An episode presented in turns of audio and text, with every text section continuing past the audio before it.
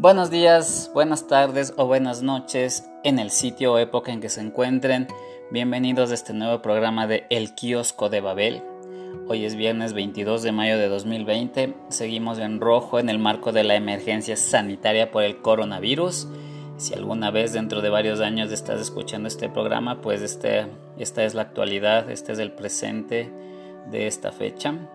Esperamos superar pronto esta etapa. En algunos cantones ya, incluida la ciudad de Guayaquil, se ha pasado ya a la fase amarilla. Ojalá que la gente respete las disposiciones sanitarias para de a poco retornar a nuestras actividades productivas. Para de a poco regresar a las actividades que nos generan ingresos para apoyar a nuestras familias. Quiero enviar un saludo muy fuerte hoy a varias personas, a Daniela Samaniego, quien hace unos poquitos días me invitó al reto, bueno, esos retos que parecen bobos a veces de Facebook, ¿no? De compartir las portadas de los álbumes, que bueno, en este caso es un tema que me gusta mucho, así que te doy las gracias Dani por haberme tomado en cuenta para eso, ya que gracias precisamente a ese reto he encontrado el tema del que hablar el día de hoy. Quiero enviar también un saludo a Doménica Salazar, quien el lunes 18 de mayo estuvo de cumpleaños. Ella es una de mis alumnas del preuniversitario Geniality, a quienes también envío otros abrazos. Quiero enviar un saludo muy fuerte también a Joana Artos, eh, Kodamayoy, quien tiene su, estudio de fotos. Me imagino que a partir de junio, a más tardar en julio, también ya retornarás a tu, a tu actividad fotográfica. Estaremos difundiendo ahí tu, tu trabajo y tu contacto por si a alguien le interesa. Quiero igual enviar un saludo a otros amigos, a la gente de La Plazuela Pizzería, quienes a inicios de 2019 nos invitaron a una actividad de dibujos en una noche de caricatura y pizza.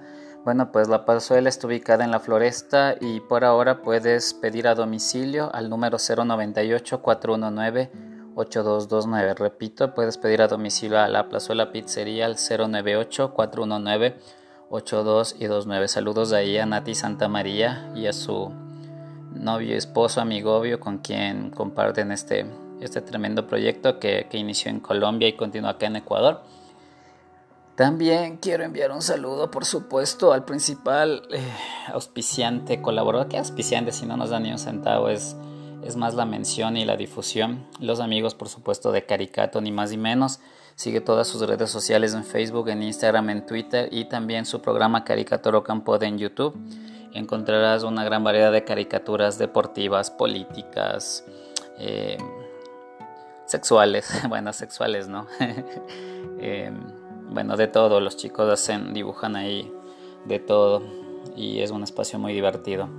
Y por último quiero mencionar también a Lorena Yepes y su servicio eh, PL Consultoría, quienes se dedican a, la asistencia en textos académicos, en tesis o tesinas.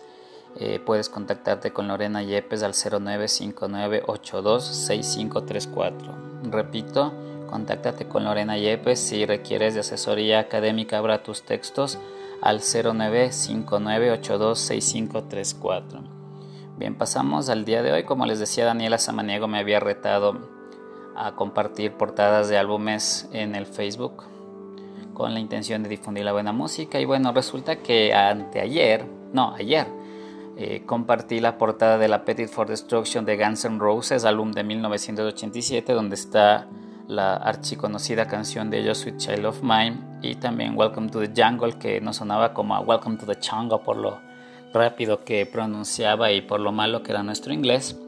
Pero bueno eh, Quizás más que por esos temas, la banda acá entre la gente no muy seguidora del metal era conocida por un, tema épico bastante extenso, una power ballad, como le dicen, conocida como November Rain, que por cierto le, le gustaba muchísimo a mi hermano mayor Hernán del Pozo, a quien también envío un saludo.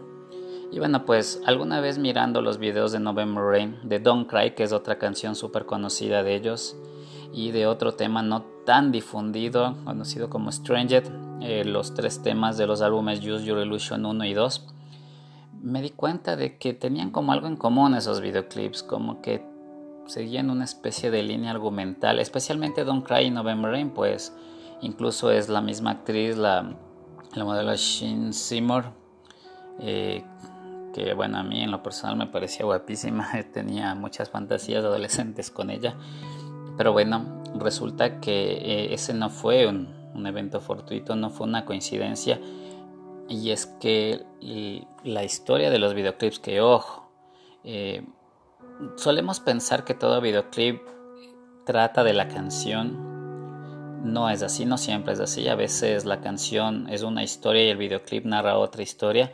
Y bueno, este es el caso. Los videoclips de Don't Cry, de November Rain y de Stranger, al parecer, más que seguir la historia de, de las letras de las canciones, están basadas en otro texto.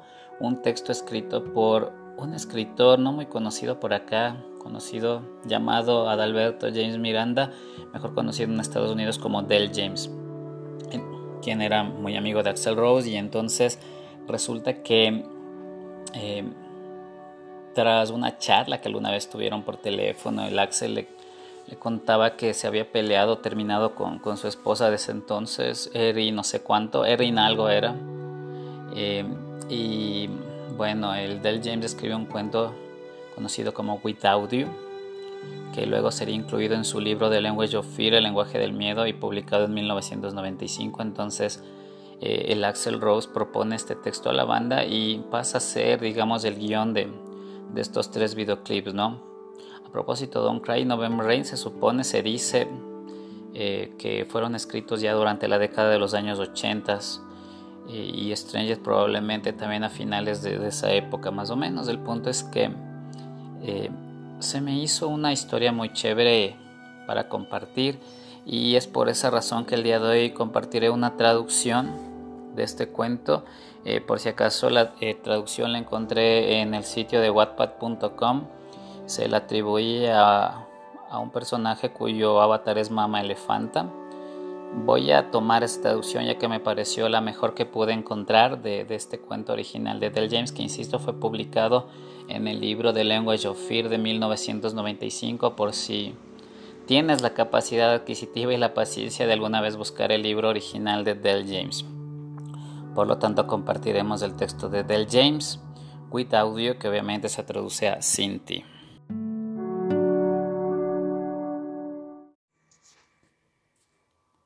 Aunque deseaba compartir la danza, May no se permitió interrumpir tanta belleza. El perfectamente torneado cuerpo de ella se meneaba infantilmente, pacíficamente, lentamente rindiéndose al ritmo. Su inocencia era encantadora, su hermosura arrebatadora. Maine supo que ella se enojaría con él por espiarla, mirándola sin permiso, pero el boyur adolescente que habitaba en su cuerpo de adulto lo animaba y descartaba las consecuencias. Además, era un espectáculo solo para sus ojos. Los ojos de ella brillaban, recordándole el océano, vasto de belleza y misterio. Una leve brisa bailaba entre su melena de leona. Un vestido largo semitransparente cubría su tonificado cuerpo y una leve capa de sudor la hacía brillar. Se veía demasiado hermosa para ser real.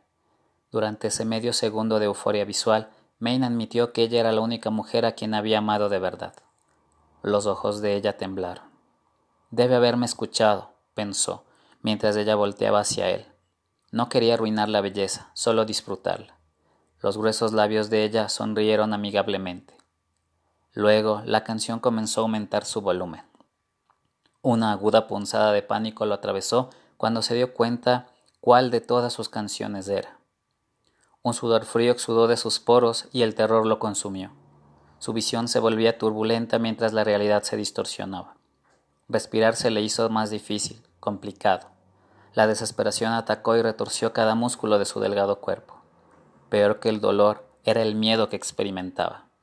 La insuperable ansiedad lo agobiaba enteramente mientras se acercaba al equipo. Todo perdió su textura natural. Las paredes, el piso, el aire. Se volvieron surreales. Entre más ruidosa era la música, más difícil era para él moverse. Tenía que quitar el CD, pero sus pies se sentían como enormes bloques de concreto. No se podía mover lo suficientemente rápido. Ella ya había puesto el cañón de la pistola contra su sien. ¡Bang!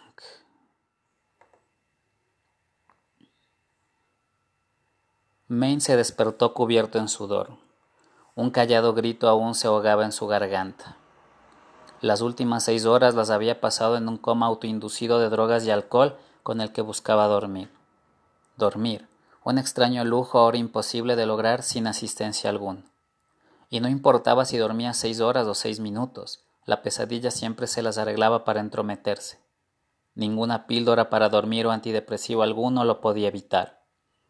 Él había escrito esa canción y ahora estaba eternamente condenado por ella. Con manos trémulas enjuagó el sudor de su frente y limpió sus dedos en las sábanas de satín. Su reloj de oro y las pulseras tintinearon.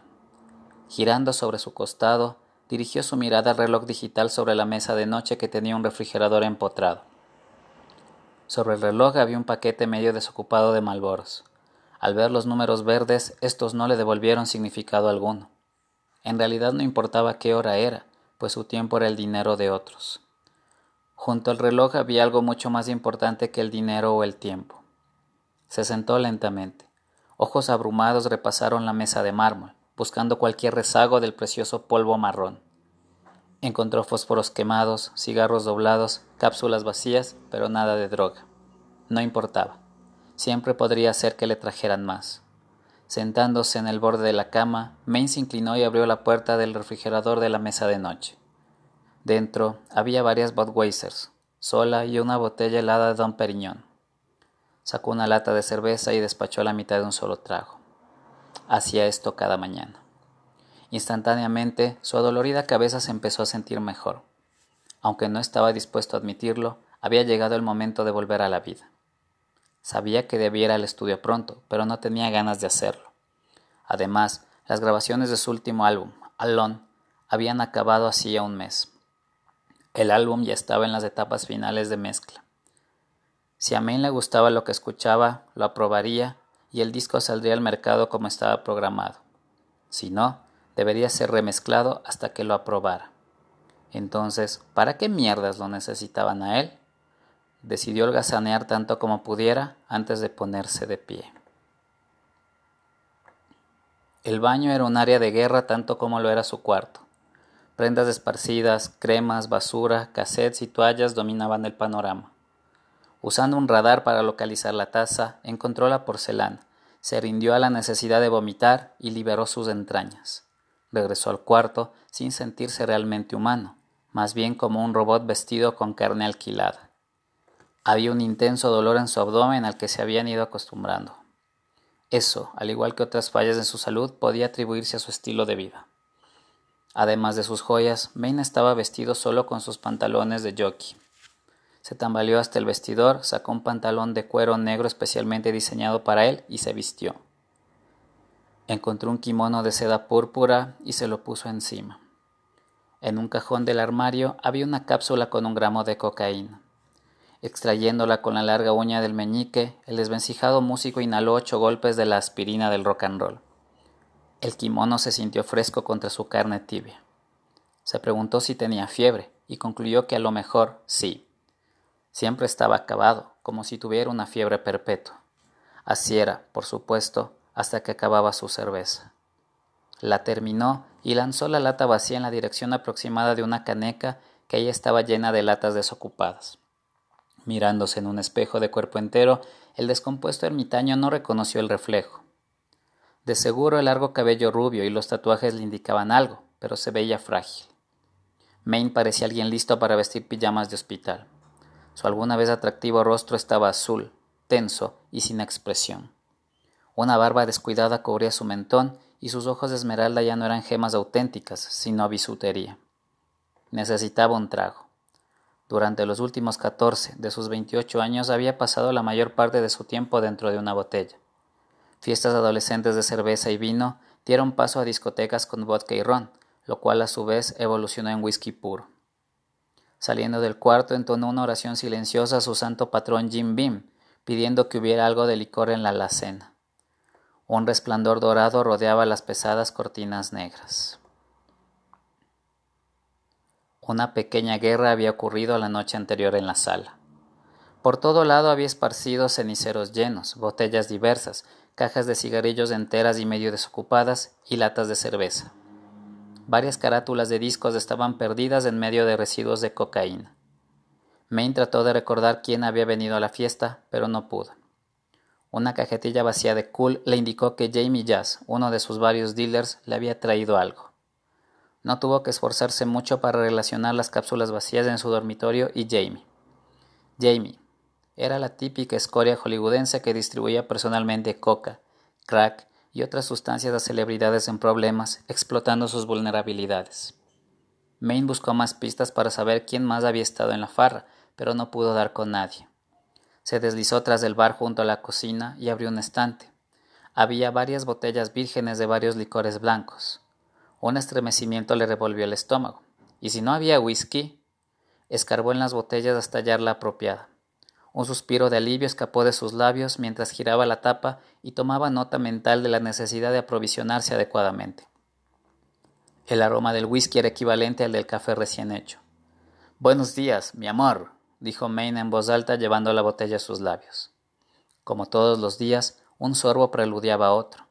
Después de varios tragos, empezó a sentirse mejor. Colocó la botella en el mesón. Con suerte, estaría borracho antes de empezar el día. Tomó otra Budweiser y volvió a la caótica sala. Había un zumbido sordo dentro de su cráneo. No podía diferenciar si era provocado por la cocaína o por el aire acondicionado. Si tan solo pudiera recordar qué día era, Sabría si la sirvienta vendría hoy a limpiar, y si venía hasta podría traer algo de licor.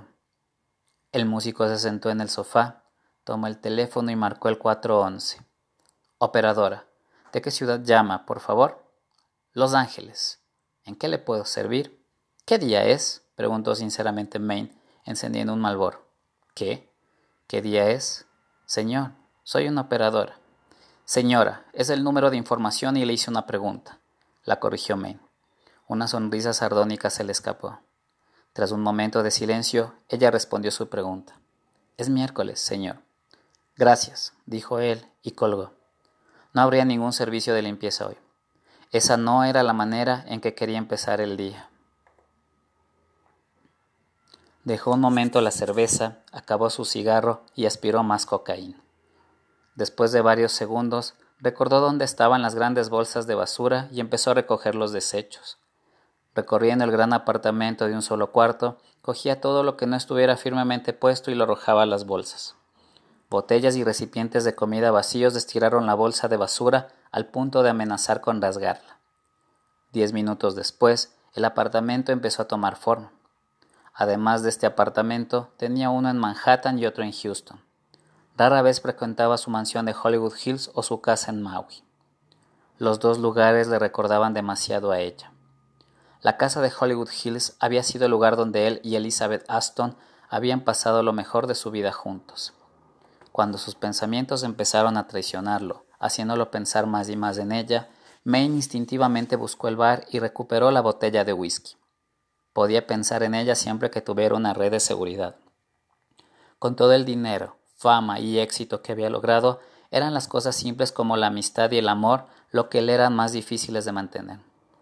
Nunca quiso herir a nadie, sobre todo a sus más íntimos, pero por alguna razón ella era quien él solía herir de la peor manera. Nunca quiso ser malo, pero vivir bajo el microscopio con el mundo entero mirándolo, cualquier mal, público o privado, terminaba explotando en su cara y a menudo era tema de las noticias de la noche. Los errores personales y las mierdadas no se le permitían a la élite. A menudo sufría silenciosamente, atrapado por su propia fama, hasta que necesitaba salir de su jaula. Pero aquella jaula era tan grande como abarcaban sus ojos. Todo lo que Maine había intentado, bueno o malo, era ser él mismo. Con todos los doctores, especialistas, terapeutas, amigos y todos en su organización intentando ayudarle, lo único que lograba era encerrarse más en su capullo, alienándose aún más. A menudo se preguntaba quién era realmente. ¿Era otro número del Seguro Social regenerado y heredado al nacer o un reflejo genuino de la sociedad? ¿Era un fenómeno o simplemente una fachada? ¿Era un producto de su propia imaginación o simplemente un ladrillo más? ¿Entendería alguna vez su propio destino? Dentro de su mente, analizó por qué su relación con Elizabeth había fallado más veces de las que se podían contar. Como el académico que no era, diseccionó las situaciones. Valoró cosas que debió haber dicho y cosas en las que no debieron encontrarlo.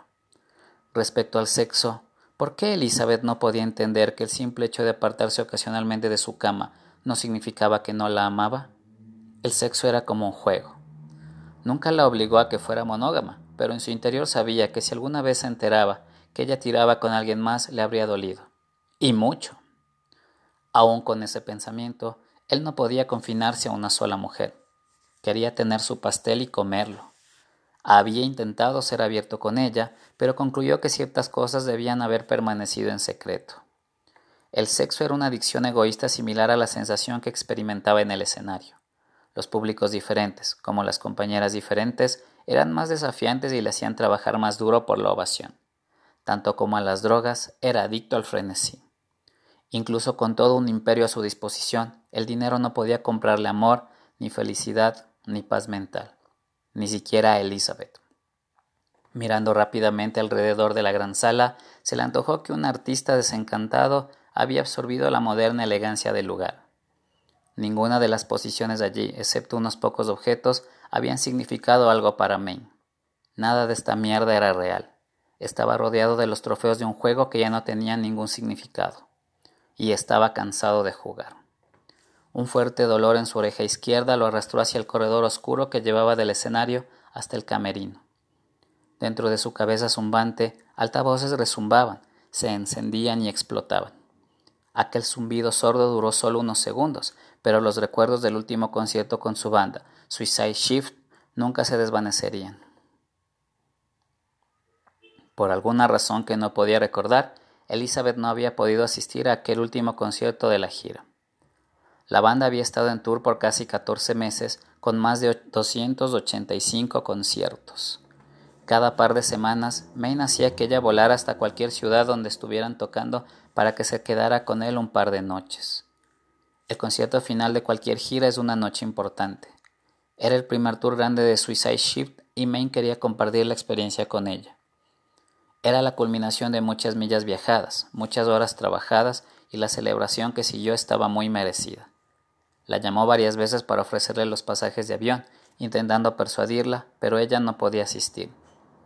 La presentación fue un poco más de dos horas de ferocidad eléctrica. Maine había consumido drogas y alcohol antes y durante el concierto, lo hacía en cada ocasión, pero fue el entusiasmo de la multitud de Florida y el saber que podría dormir durante un mes después de eso lo que le dio más energía. Cada vez que se acercaba a su micrófono para cantar, su voz surgía con el vigor del whisky. Para él, ese era rock and roll en su forma más pura, y los casi cuarenta mil asistentes lo reconocían con un aplauso ensordecedor.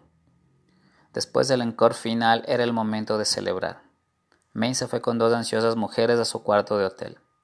En la privacidad del baño se inyectó un poco de heroína, no tanto como para hacerlo cabecear, pero sí lo suficiente como para un buen vuelo. Las dos jovencitas solo alegrarían un poco más del viaje. Tras forcejear con sus pantalones de gamuza café, se unió a las mujeres desnudas y así comenzó el fandango. La droga nublaba no solo su buena memoria, pero Maine podía recordar a un muy ebrio Peter Torrance entrando al cuarto. El baterista de la banda se había equivocado de habitación. En medio de la celebración, Maine le ofreció una de las chicas. Terrance rechazó el ofrecimiento diciendo que se buscaría una él mismo y se marchó. El menage à trois continuó. Pocos segundos después, alguien golpeó la puerta. Creyendo que Terrance aceptaba la oferta, Men gritó diciéndole a quien fuera que entrara. Parada frente a la puerta, con un maletín, estaba Elizabeth. A último momento, ella había volado de Los Ángeles a Miami para estar con él. La escena se desarrolló fuertemente. Elizabeth se tornó histérica y desencajada. Fue el principio del fin de su relación. Maine volvió a alejarse del pasado. Su rodilla izquierda sonó ruidosamente cuando estiró sus piernas y se dirigió al teléfono. Marcó un botón. El número de Elizabeth todavía estaba programado y de vez en cuando lo marcaba solo para oír repicar ese teléfono. También en la memoria del teléfono estaban los números de su sello disquero, su manager, los tres miembros de su banda actual, el Mainman Group y varios distribuidores de droga. Luego de no recibir alguna respuesta del teléfono de Elizabeth, oprimió otro botón. Sus pulseras tintinearon al unísono y tras unos segundos le respondieron. ¿Sí? dijo una voz aburrida desde el teléfono de un automóvil. Soy yo, dijo Maine deglutiendo cocaína. Mi hermano. cantó la voz de Jamie como una caja registradora. ¿Qué puedo hacer por ti? Un sube y baja. Era la clave para cocaína y heroína. Seguro. ¿Recuerdas lo que hice anoche por ti? Sí. May no lo sabía. Me debes tres billetes de esa mierda, hermano. El distribuidor le explicó solo en caso de que su memoria fallara. Debo tener un poco de efectivo por ahí. Si no encuentro, te paso mi tarjeta para que cojas de ahí lo que te debo. Ya subo, dijo Jamie como si le estuviera haciendo un favor y colgó. Puto estafador, farfulló Maine para sí mismo. Encendió un cigarrillo y agarró otra cerveza. La tapa estalló ruidosamente y subió espuma hasta la boca de la botella. Miró, entretenido. Caminó hasta las cortinas cerradas y las corrió, permitiendo que la brillante luz del sol invadiera su sala. puto seas, dijo en voz alta, amenazante, haciéndole pistola al sol. La vista desde su balcón era vasta, mostrando los ángeles por abajo. Sin embargo, Maine mantenía las cortinas cerradas la mayor parte del tiempo, prefiriendo no ser parte del mundo exterior. Dentro de su apartamento estaba seguro. Contra el ángulo de la pared opuesta, de modo que las teclas de marfil daban a la sala, se hallaba un Stingway clásico. Había pasado muchas horas de placer con ese instrumento e incluso cuando no lo tocaba, el piano lo estimulaba visualmente. Era un instrumento de gracia y precisión. Junto al piano descansaban en sus atriles docena y media de guitarras clásicas, Les Pauls, Stratocasters y Telecasters. Las guitarras que tenía en este apartamento eran las que más amaba. El timbre resonó, despertando a Maine de su ensoñación. Fue hasta el intercomunicador y apretó el botón que abría la puerta principal. Unos minutos después, Jamie Jazz estaba dentro de su departamento. Docenas de discos de platino y de oro adornaban las paredes. Horas que se convirtieron en años de planeación, composición y grabación habían recogido estos frutos redondos y planos. Su forma de escribir surgía de sus dolores internos y sus canciones lentas inspiradas en el blues usualmente trataban de dificultades personales. Eran las canciones de las cuales se sentía más orgulloso y de las que creía que trascenderían el tiempo. Las canciones más rápidas y roqueras casi no tenían significado alguno, o el significado estaba en el título impreso en la carátula. Desgraciadamente, los premios ya no eran nada sin Elizabeth. Maine se excusó un momento con Jamie y entró a la habitación. Oculta detrás de un disco de platino estaba la caja fuerte. Quitó el disco de la pared, giró la combinación y abrió la caja. Dentro había joyas, documentos, más de cuatro mil dólares en efectivo, una pipeta de crack y una Magnum 357 cargada. Agarró unos billetes y volvió a la sala, dejando la caja fuerte cerrada pero sin asegurar. Jamie estaba sentado en el sillón de cuero negro, con los pies en la mesa de mármol y con un aspecto muy fresco con sus pantalones deportivos de Suicide Shift que le había sacado a Maine, haciendo juego con una camiseta. Ya se había servido él mismo una cerveza. ¿Cuánto es todo? Incluyendo anoche, seis, contestó Jamie ajustando el viper en su cintura. Maine le dio seis billetes y puso el resto en el bolsillo de sus pantalones. Juzgando por su mirada, el distribuidor entendió que Maine quería estar solo y comprendió la señal. Me llamas si necesitas algo más, se ofreció Jamie, saliendo del apartamento. En el momento en que la puerta principal se cerró, la mente de Maine se aceleró, pero su cuerpo se negó a moverse. Tenía las drogas en la mano, pero en vez de buscar una jeringa regresó al cuarto. Dentro de la caja fuerte, algo más poderoso que su adicción había llamado su atención. Caminó hasta la caja y abrió la puerta. Dentro había un álbum de fotos que contenía atesorados momentos en imágenes a color. Tras colocar las drogas sobre la desarreglada mesa de noche, se tumbó en la cama y empezó a pasar las hojas del álbum de fotos encuadernados en cuero. Capturados en las fotografías había imágenes y sentimientos tan intensos que lo hacían sentirse tan bien como lo hacían sentirse suicida. Elizabeth había sido un desafío intelectual, mientras lo estimulaba de manera sexual. Ella lo había cuidado cuando estaba enfermo, lo cual era frecuente. Ella había desatado sentimientos internos que él siempre intentaba rechazar. Su belleza, tanto interna como física, era algo que él deseaba, pero cuando la conseguía, hacía todo lo posible por perderla. Pasó a la segunda página. No tenía idea de cuántas veces se había masturbado con esa foto, tal vez por día y medio.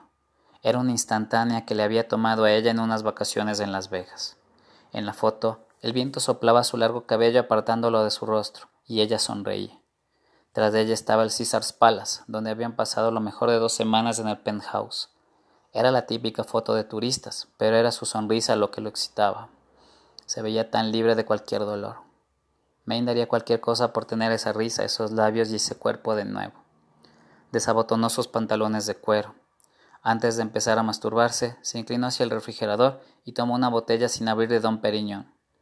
La botella se abrió con un fuerte pop y el vaho escapó de la boca, sin derramar líquido. Bebiendo profundamente de la botella, siguió pasando las páginas del álbum que era demasiado corto, evitando cuidadosamente la última página.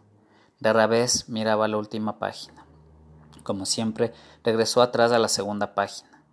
Con dos tercios de la botella despachados, bajó sus pantalones y sus pantaloncillos hasta las rodillas y vertió el champán restante en las palmas de sus manos. Era parte del ritual. La champaña fina era algo que a él y a Elizabeth les gustaba compartir, y aún podía compartirlo con ella. Al tomar en sus manos su húmeda erección, sus pensamientos se apresuraron. Fue durante una de las últimas cenas que tuvieron cuando ella dijo algo que lo inspiró a escribir la canción más hermosa de su carrera. Yo no puedo vivir contigo y no puedo vivir sin ti. La escuchaba como si fuera ayer. Las palabras fluyeron de la pluma al papel más rápido de lo que podía escribir. May pensó que esa era la mejor manera de explicar todo lo que había pasado entre ellos. La canción Without You no era una disculpa, era su versión de la historia.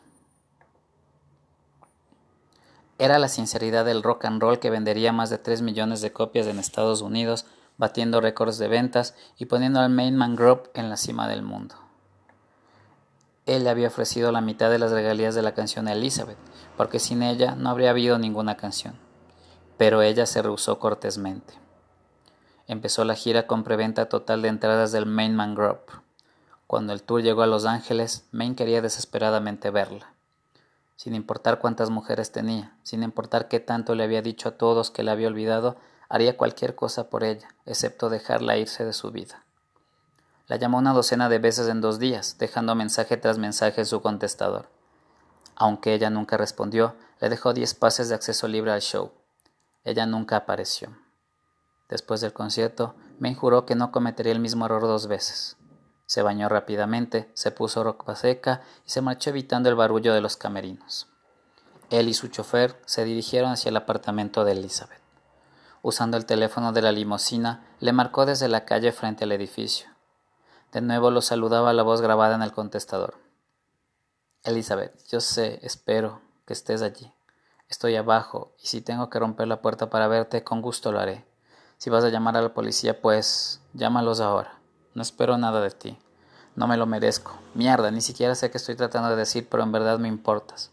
Las palabras no pueden sanar lo que te he hecho, pero mierda, el pasado ya pasó. Realmente necesito verte de nuevo. Explicó Maine suavemente después del pitido. Las palabras aún resonaban en su mente mientras se preguntaba si le habría sido posible expresarse de manera distinta. Ya era demasiado tarde, pensó, ya dentro del edificio. Esta era una de esas raras ocasiones, luego de un concierto, que Maine estaba sobrio. Cuando llegó por el ascensor a su piso, oyó una música familiar. Mientras más se acercaba, más alto se hacía el volumen. Entonces su mundo empezó a girar incontrolablemente mientras el sonido de un disparo resonaba en el corredor. Corrió hacia el apartamento, inclinó su hombro y con un desafiante abandono estrelló la puerta de madera. Encontró a Elizabeth en el sofá, sangrando profusamente, la mayor parte de su cabeza desparramada contra la pared detrás de ella. En la mesa de café frente a ella, manchados de sangre, estaban el contestador automático, una esfera y algunas pelotitas de papel arrugado. Él se paró devastado frente al cadáver. ¿Cómo pudo suceder? Todo lo que había hecho era amarla. Afligido, se acercó lentamente al equipo de sonido, un disco con el sencillo de Sin ti estaba programado repitiéndose. Se preguntó cuántas veces ella había escuchado la misma canción y apagó el aparato. Luego notó que junto al contestador automático había un papel.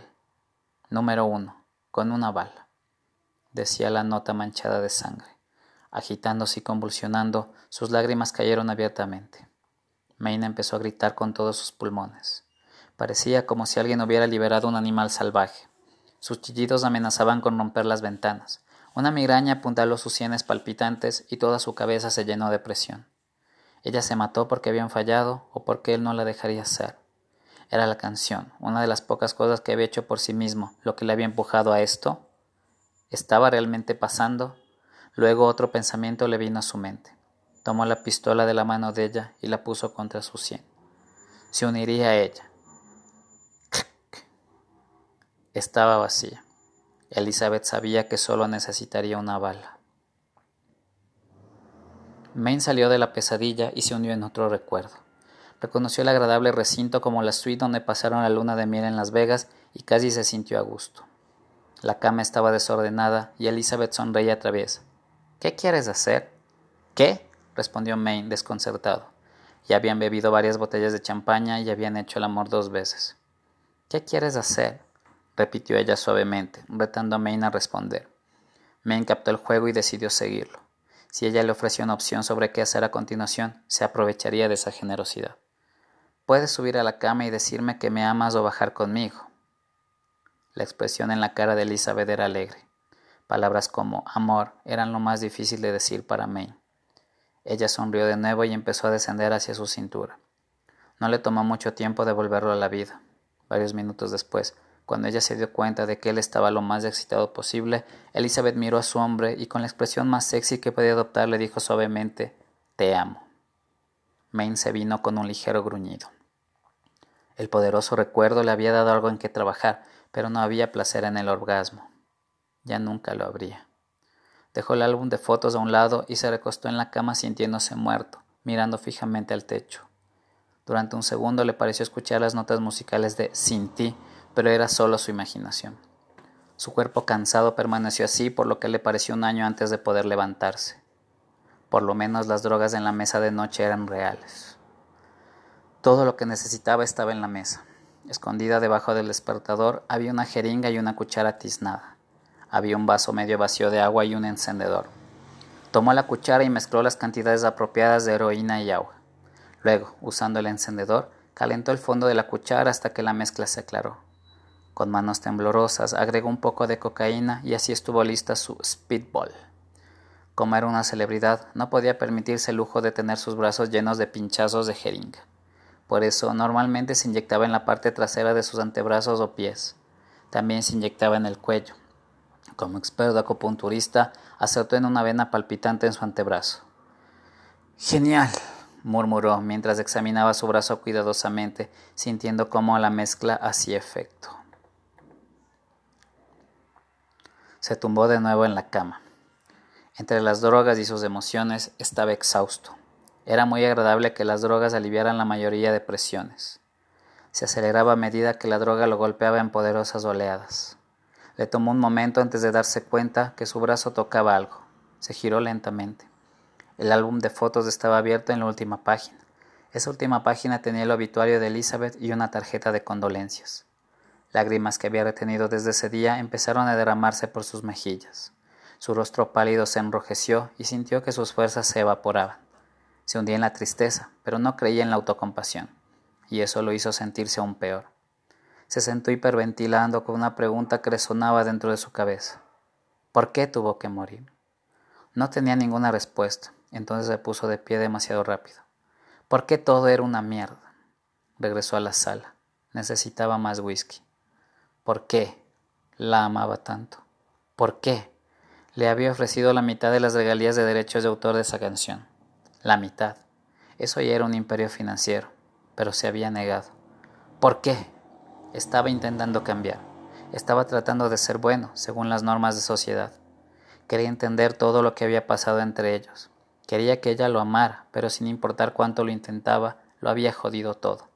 ¿Por qué? Él quería ser normal, pero eso no era posible. ¿Por qué? Quería sentirse más cerca de Elizabeth, pero ella estaba muerta. Eso atormentó su frágil alma, pero por un segundo de una lógica enfermiza, Ben concluyó que su cuervo tampoco debía ser perdonado.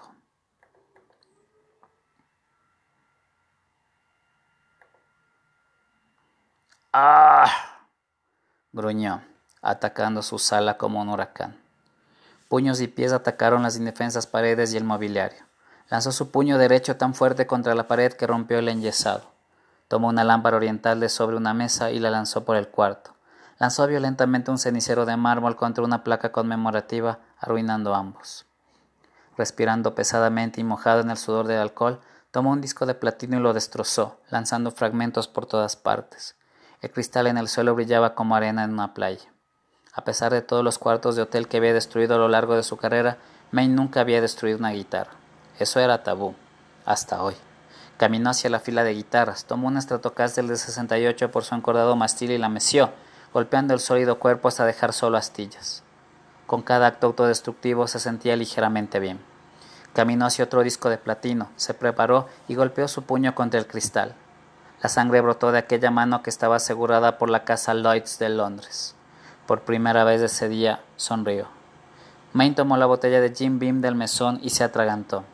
El analgésico líquido calentó su pecho y alivió su mano sangrante que parecía necesitar puntos. Caminó hacia su equipo de sonido Fisher y usando la mano que no estaba lastimada, encendió el radio. El dial estaba en una emisora de rock clásico. Era la única estación segura en el dial, ya que jamás pasaba ninguna de sus canciones. Main Man era demasiado nueva, demasiado actual. La estación solo tocaba material de los 60s y 70s. Inmediatamente reconoció la canción. Era I Don't Need No Doctor de Humble Pie. Era ese rock crudo el que lo había inspirado a hacerse músico. Después de los Spy vinieron los Allman Brothers. Maine detestaba esa canción como si le hubieran atado un poste de darle latigazos. Durante los comerciales, fue a la cocina para agarrar otra cerveza. En los parlantes, la publicidad de una tienda de discos anunciaba que sus precios eran los más bajos de Los Ángeles. La música de fondo que acompañaba el anuncio era Sin ti. Sus ojos se humedecieron, pero ninguna lágrima cayó al comprender que sin importar dónde estuviera, no podría esconderse de sí mismo.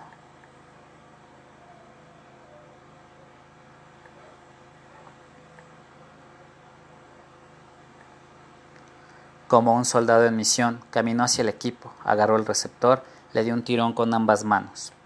Después de varios jalonazos fuertes, las luces digitales se apagaron. Con el receptor en la mano, tropezó hacia atrás, desgarrando cables y golpeándose con uno de los grandes parlantes Bose.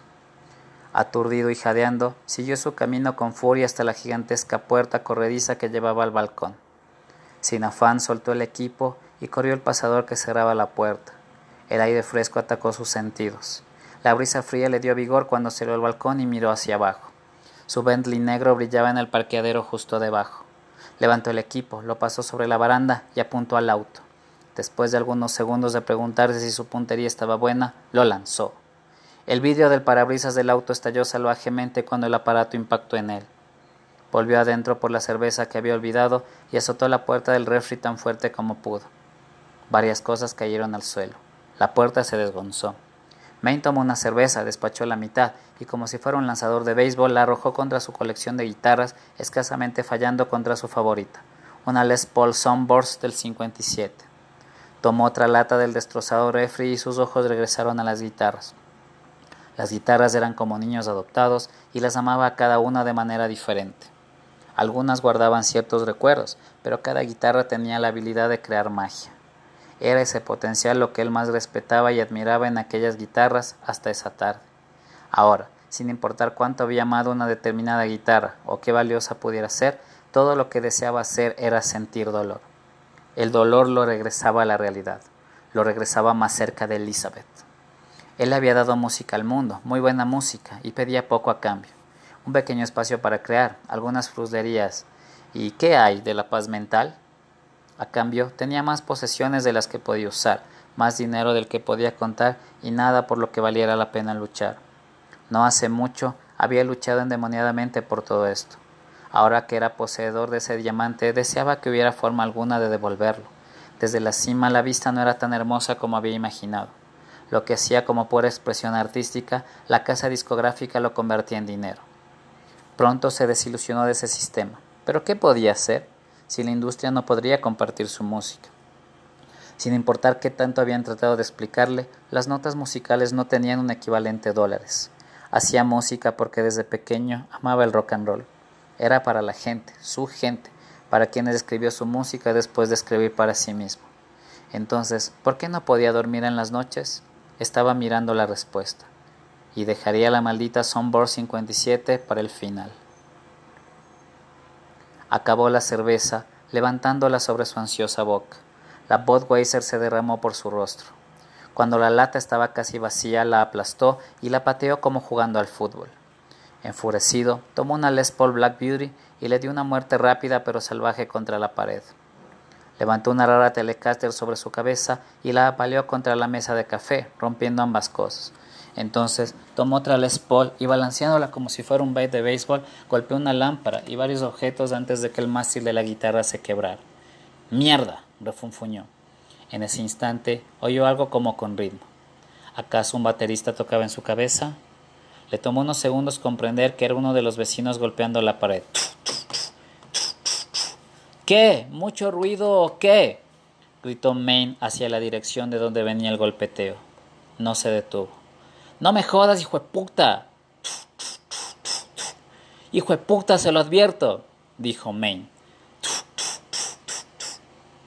Maine caminó a la habitación. De sobre la mesa de noche tomó su cocaína y vertió una buena cantidad sobre su mano sana y dio una aspirada.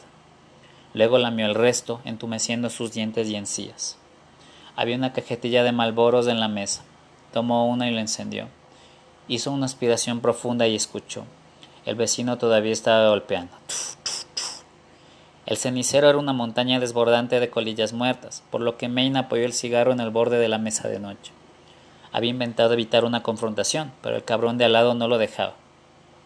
Fue hasta su caja fuerte, agarró la Magnum y salió de la alcoba. Bueno, hijo de puta, entonces juguemos.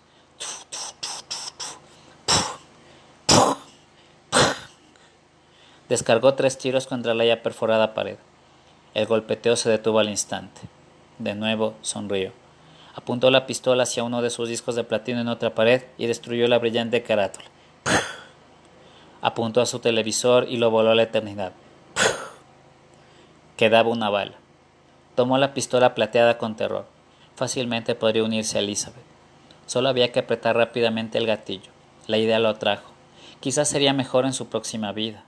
Lentamente, con los ojos cerrados, levantó la pistola. El gatillo rozaba su encarnado dedo índice. El cañón se sentía bien contra su sien. Mientras se preparaba, volvió a abrir sus ojos. Frente a él, burlándose, había dos guitarras Les Paul. Hubo un momento en su vida que aquellas encarnaciones musicales eran sagradas. La dedicación y los años de práctica eran una labor de amor. Las guitarras eran su pasión, su expresión y habían sido su pasaje para salir de la oscuridad. Pero todo eso había cambiado con una canción. Ahora esas guitarras eran recordatorios de que Maine nunca podría recobrar su inocencia. Maldita sea, ¿es que no puedo morir con un poco de dignidad? se preguntó con una rabia que lo consumió. Ni siquiera se podía suicidar sin que la música interviniera.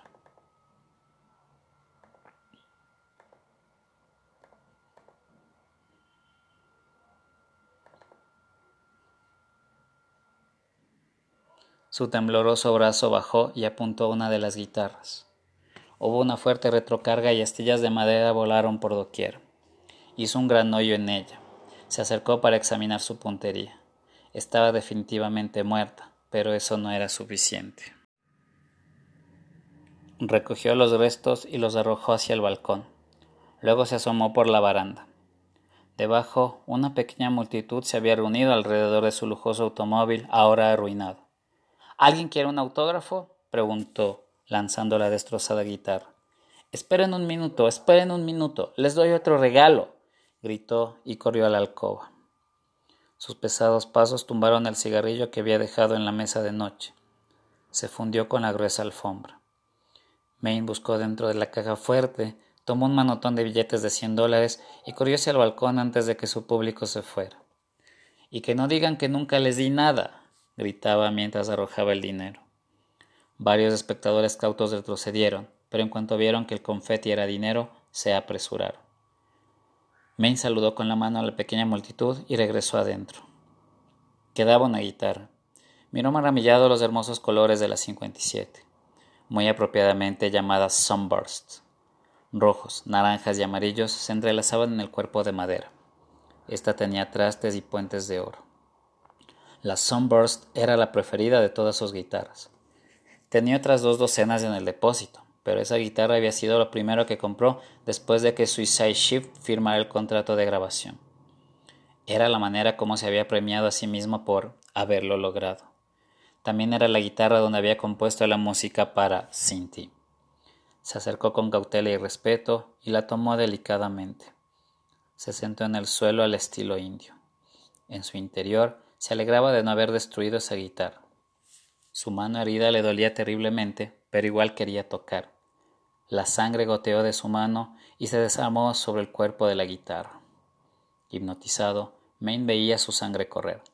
Sin importar cuán intoxicado estuviera, sus dedos nunca lo traicionaban, y esta guitarra en particular siempre respondía a su llamado. Empezó improvisando algo que sonaba como Hendrix. Hizo una pausa brusca. Algo en ese último solo de guitarra lo desconcertó y no pudo seguir. De una manera vaga le recordaba una parte de Cinti. Después de respirar profundamente, Maine recobró su compostura parcialmente. Se supone que los multimillonarios como Maine no lloran. Ellos están más allá de las lágrimas, o al menos eso es lo que la sociedad quiere creer. Maine Man era solo Stephen Maynard Mindridge, un niño talentoso que podía deslizar dedos ágiles a lo largo de un pedazo de madera con cuerdas. Comenzó a interpretar uno de sus solos favoritos, Don't Believe a Word de Thin Lizzy. Aunque la guitarra no estaba amplificada, podía oírla como si lo estuviera. Dejó que la última nota se alargara mientras reflexionaba. Solía amar la textura de este instrumento con sus manos. Solía amar hacer que las cuerdas cobraran vida. Solía amar solo abrazarla. Entonces en su mente recordó enfermizamente que también había amado tocar a Elizabeth se levantó del suelo y descargó la guitarra contra el piso. Aterrizó con un sonoro Miró fijamente la guitarra y pensó en ella. Ambas le habían dado tanto placer, pero nunca había sido capaz de expresar adecuadamente su gratitud. Nunca le dijo la verdad sobre cómo ella lo hacía sentir, sobre cuánto la amó, y cuando lo hizo, la canción reafirmó que debía haber mantenido su boca cerrada por lo menos ella aún estaría viva. Pero la canción era pura y él quería tocarla para ella. Aun si su cuerpo físico no estaba presente, Maine todavía podría cantar para ella en el cielo. Quería tocar, pero temía tocar a la guitarra. Entonces Maine vio una alternativa. Levantó la casi vacía botella de whisky y escurrió lo que quedaba. Luego la dejó caer de su mano. Demasiado borracho y narcotizado, se tambaleó hasta llegar al piano. El cigarrillo encendido en la habitación había comenzado un fuego lento en la alfombra de la alcoba. El fuego llegó a la cama y se esparció rápidamente. La ropa tirada por todos lados alimentó más el fuego y pronto la habitación estuvo en llamas. Hasta unas confusas horas antes, la vida de Maine, sin importar cuán miserable era, había sido lo que muchas personas apenas soñaban. Todo era una ilusión, y él era uno de la élite del rock and roll, un héroe.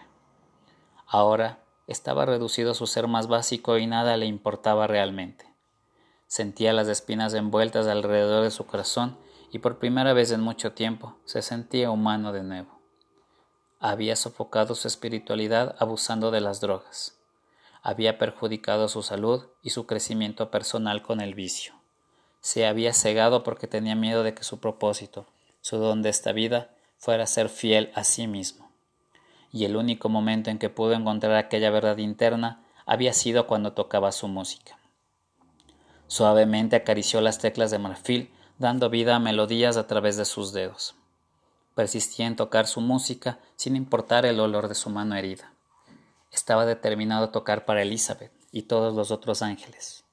Con cada fluido que despedía, cada armonía, cada acento musical, su dolor interno sanaba un poco. Con cada nota que sonaba se hacía uno con la música. Sudando abundantemente, Maine sintió algo agitarse detrás de él. Intentó ignorarlo tanto como le fuera posible. Finalmente se volvió y vio las grandes llamas que ondulaban saliendo de su habitación. Al principio pensó que era una alucinación, pero el fuego era abrasadoramente real y venía hacia él. Su guitarra favorita ya había sido consumida y estaba muriendo. Quería salvarla, pero no podía. Se rehusaba a que su sesión fuera interrumpida. Elizabeth estaba escuchando. Cada vez que presionaba las teclas del Stingway, el rojo de su sangre manchaba el marfil. Ignoraba las manchas rojas, deslizando sus largos dedos sobre ellas. Las venas palpitaban en sus antebrazos y el sudor corría por su rostro. Todo lo que había querido hacer con su vida era tocar su música, y ahora lo estaba haciendo. En ese momento se sintió libre de sus demonios. Tomó valor y comenzó a cantar sin ti en su natural ronca voz. El grueso alfombrado se volvió rápidamente un infierno de pared a pared, mientras una ola gigante de fuego se levantó y se extendió alrededor del piano. A él no le podía haber importado menos. Mientras las llamas tragaban el apartamento, Maine nunca gritó y nunca se equivocó en ninguna nota.